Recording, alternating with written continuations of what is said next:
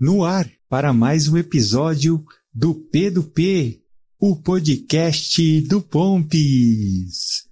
Olá, tudo bem com vocês? Conectados, hein? Estamos conectados, eu, você, nós, para mais uma reflexão.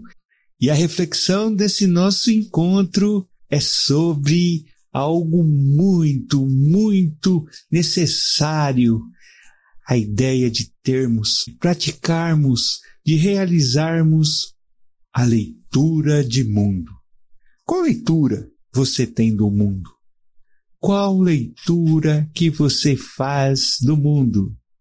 É a partir desse questionamento que chegamos ao episódio de número 33. Vem comigo! Podcast do Pompis! O P do P, as histórias, vivências, narrativas, saberes, construções, desconstruções, apontamentos, posicionamentos e tudo mais que envolve a vida de um ceguinho que não vê nada, mas enxerga tudo. Incrível, não é mesmo? Muitas pessoas adoram ler, outras não suportam uma leitura. Porém, quando a gente se pergunta qual é a nossa leitura de mundo ou como as outras pessoas leem o mundo, qual leitura nós temos do nosso Brasil? Qual leitura nós temos do nosso município, da cidade em que vivemos? Qual leitura temos na conjuntura? Qual leitura realizamos no contexto no qual vivemos? Pô, pensem bem o quanto isso é formidável, o quanto isso é algo possível de fazer. Sabe por quê? nós, quando realizamos essa reflexão, nós nos colocamos inseridos dentro do contexto onde, quando, quem, causas, consequências. Olha que perfeito! Olha que coisa boa a gente pensar na importância de termos essa preocupação e realizarmos um entendimento maior do mundo no qual vivemos. É bacana isso porque porque a gente muitas vezes começa a colocar em prática o ato de se observar. Como? Eu estou me posicionando frente aos acontecimentos no qual estou inserido. E quais são os comportamentos das outras pessoas que compartilham comigo de um mesmo espaço físico, ou de um mesmo espaço econômico, ou de um mesmo espaço social. Por isso é importante essa questão da nossa interpretação do mundo no qual vivemos. Eu não sei como você se comporta quando as pessoas te perguntam qual é a leitura que você tem de si, do outro, do mundo. A minha, eu penso muito nisso, que quando eu paro para pensar nessa ideia de estar dentro de um contexto, de ter a possibilidade de realizar um que uma amplitude, colocar as situações numa numa estrutura mais macro, pensando no todo eu, na maioria das vezes, consigo extrair o eu. E é exatamente isso um ponto vital para quem constantemente realiza esse ato da leitura do mundo. Sabe por quê? Esse processo ajuda na compreensão da nossa identidade. Isso mesmo. Quem somos, de onde viemos, o que queremos, para onde pensamos ir. a nossa identidade, inclusive que não é algo estanque, algo que está parada. Não, não é nada disso. A nossa identidade está em constante transformações.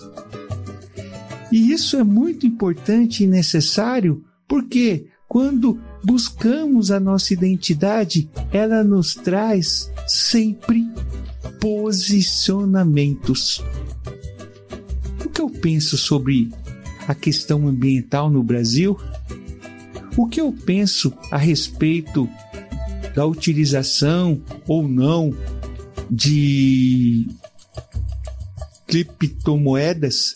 O que eu penso sobre do que é necessário fazer para melhorar a cidade que eu vivo? Olha só.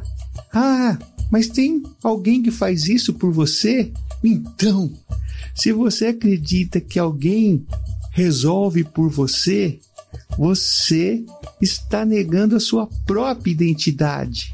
Não permita que outras pessoas realizem escolhas que devem ser feitas por você, por mim, por nós. E quando isso acontece, eu quero dizer para vocês que é fundamental pensarmos em atitudes, atitudes transformadoras. Acompanhe comigo a linha de raciocínio. Vamos lá. Começamos da questão da leitura do mundo, fazemos a ligação com a nossa identidade e acabamos chegando na nossa bolha, a bolha na qual vivemos. Quem quer sair da zona de conforto? Quem quer estourar a bolha na qual estamos inseridos? Essa bolha que de alguma forma nos protege não só dos outros, mas de nós mesmos como isso é importante, como isso é necessário estarmos furando as nossas bolhas, quebrando as nossas rotinas, pensando de forma diferente. Por quê? Porque quando chegamos nessa situação, fazemos essa leitura de mundo, buscamos a nossa identidade, percebemos que não estamos sozinhos estamos dentro de um contexto no qual convivemos com outras pessoas, com outros seres humanos, com pessoas muitas vezes tão iguais e tão diferentes de nós. É muito fácil estar próximo de quem é igual. Porém, o que eu quero chamar a atenção aqui é que na nossa leitura de mundo, não somos tão iguais. Nós precisamos começar a pensarmos que existem pessoas diferentes em todos os aspectos que possamos compreender, nos aspectos raciais, físicos, econômicos, nos processos políticos. Isso é muito legal porque porque quando a gente começa a perceber que existem pessoas que pensam diferente de nós, que possuem atitudes diferentes de nós, que possuem vivências diferentes de nós, quando conseguimos compreender isso, nós também ganhamos de presente a seguinte ideia: de que é necessário muitas vezes se colocar no lugar do outro para conseguir compreender a razão do outro pensar tão diferente de você. É legal isso, não é mesmo? Pô, toda vez que eu começo a pensar em mim, eu não consigo não pensar no outro, porque o outro está diretamente relacionado comigo. Estou junto, estamos juntos. E isso é fundamental como um processo de quem busca a construção de um mundo melhor. As palavras, é, se você estiver prestando atenção, vão construindo algo que vai nos fazendo crescer ao longo da reflexão. Porque se você está percebendo o caminho que eu estou tentando traçar nessa minha explanação, eu quero dizer para vocês que nós estamos pensando na ideia de uma leitura de mundo e através dessa leitura de mundo, além da ideia do encontro da identidade, da saída da zona de conforto, da ideia de estarmos dentro de um contexto amplo, de uma perspectiva macro da situação, nós vamos construindo também um outro posicionamento ou uma nova abordagem que se junta a toda essas, esses conceitos que é a ideia da ideologia. O que que vem a ser essa palavra ideologia? Nós precisamos colocar em prática as nossas ideias. E essas ideias vão se colocando e vão se construindo exatamente a partir do momento que temos que temos uma leitura de mundo. E essa leitura de mundo, quando ela se incorpora de ideologias, ela acaba dando alguns direcionamentos. Por quê? Porque quando a pessoa começa a ter consciência que ela possui uma ideologia, ela começa a levantar uma bandeira. E essas bandeiras que a gente levanta ao longo da nossa vida, nós sempre devemos acreditar que é para a construção do todo, do coletivo e nunca apenas do individual. É, é, é, parece ser difícil para algumas pessoas entenderem isso. O eu não pode estar acima do nós. Se pensar só em mim, só na minha ideia, só, só no, no que eu quero para mim, apenas e não colocar que eu vivo numa conjuntura onde tem outros sujeitos que me colocam sempre de uma forma de termos uma necessidade de posicionamento. E é por isso que é fundamental que nesse período no Brasil, esse período onde que nós estamos pensando na ideia de um Brasil melhor, uma, uma ideia de um Brasil livre de preconceito, livre do que? De tanta perseguição. A ideia de um Brasil onde a riqueza possa ser algo que devemos construir de uma forma conjunta e solidária. Eu não estou apenas falando da riqueza enquanto processo econômico, eu estou falando da riqueza também pessoal. O dinheiro acaba, mas a nossa dignidade não.